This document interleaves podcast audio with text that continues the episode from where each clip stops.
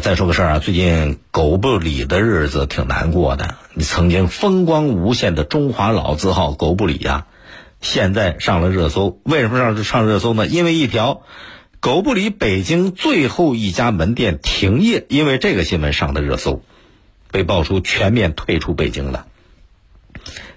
尽管根据媒体的报道，狗不理官方回应了，说这是结构调整，可是。咱们联系联系狗不理最近几年出现的问题，惨淡经营啊，它的败退是时间早晚的问题，大家都心照不宣了。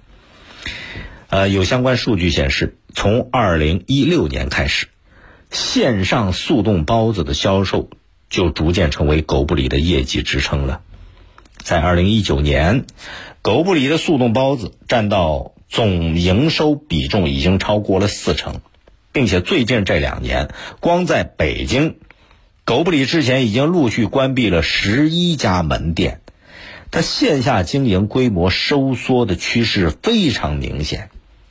就在去年，甭管是上市不到五年就从新三板正式申请终止挂牌，还是陷入差评去报警这个公关危机，狗不理的发展啊，真是越来越惨。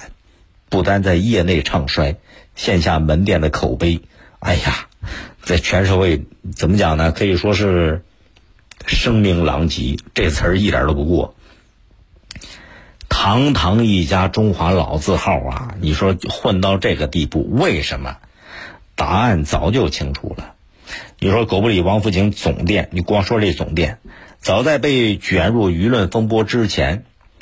一个百年老字号，这金字招牌，就这家门店都已经臭名远扬了，在一些大众点评网站上，就这家总店王府井狗不狗不理王府井总店的星评只有两颗星，下面好多评论呐，齐刷刷都是在吐槽，难吃、太贵、服务差，还不仅是总店，你随便在网上搜一搜有关于狗不理的问题。往往就是什么场景啊？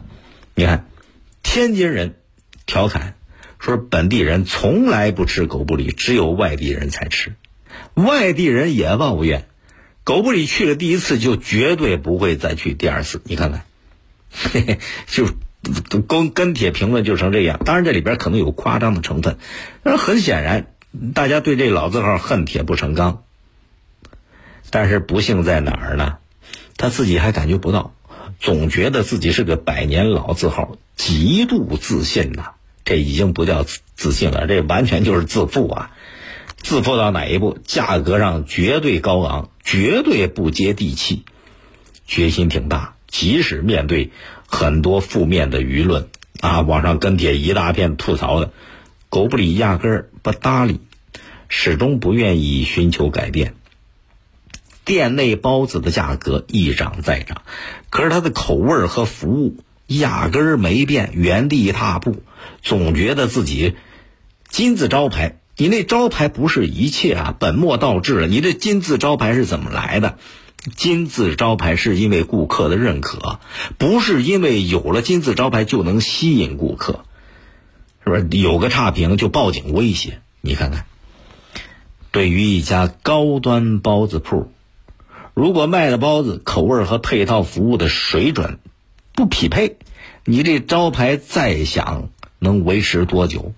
人消费者不是傻子，现在行业竞争那么激烈，你在市面上包子卖的好的比你狗不理更好吃、更便宜、服务又好的多了，凭什么你狗不理不思进取啊？啊，就靠那金字招牌啊？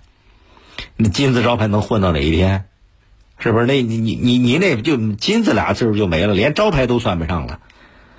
所以最重要的就是要记得自己是干嘛的啊！不要觉得自己有块金字招牌，档次就特别高，你就拉拉远了跟消费者的距离。是不是？以顾客为本才是经商之道，姿态得放低。啊，不要觉得招牌是护身符，把所有的心思还得回归到以消费者为中心。金字招牌当然重要，但是更重要的还是要优化服务，提升品质。